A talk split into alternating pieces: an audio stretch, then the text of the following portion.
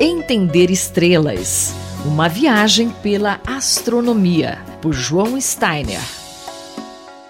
As duas luas mais próximas de Netuno, Naiad e Thalassa, têm órbitas bem comuns de acordo com uma nova pesquisa usando dados dos telescópios Voyager 2 e Hubble. Os especialistas estão chamando essa órbita de dança da evasão.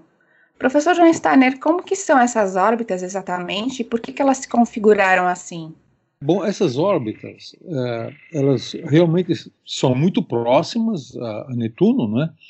E a Naiad tem um período de apenas sete horas, a cada sete horas ela dá uma volta em Netuno, aliás, em contra-rotação, né? Netuno gira num sentido e Naiad gira no sentido oposto.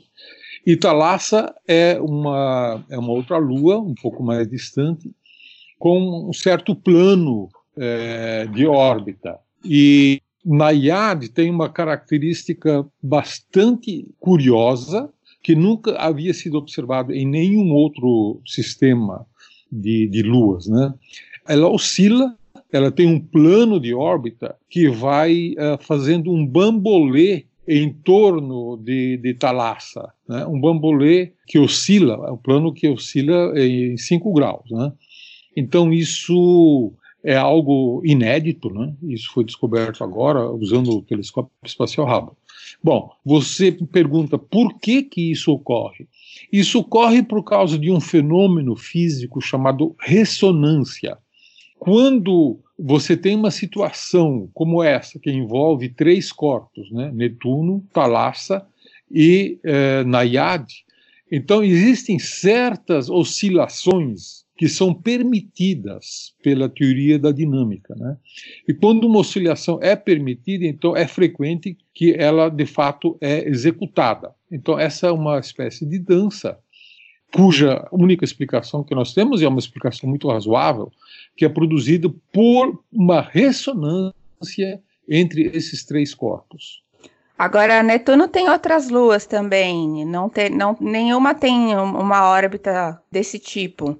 Nem Netuno tem outras luas que têm esse tipo de comportamento, nem Saturno, nem Júpiter. Júpiter tem um número maior, bem maior do que Netuno, né, de luas, e Saturno tem um número maior ainda.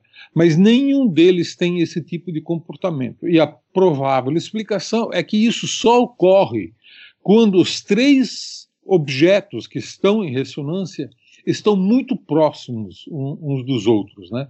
que é o caso dessas luas Nayab e Thalassa com Netuno. E essa configuração tão próxima não se repete em outros sistemas. Agora, é, usando os dados do Hubble, que tipo de dados que se faz esse tipo de estudo? São fotografias periódicas, né? É, você tem que fotografar o objeto é, numa sequência bastante longa e, a partir daí, poder uh, usar uma fórmula matemática que descreva essa órbita. Né? E, nesse caso, é uma fórmula matemática que faz a órbita oscilar em torno do plano geral das duas luas. Né? É, não é matematicamente isso, não é uma questão complexa. As observações também não são muito complexas, apenas requer um número de observações grande. Né?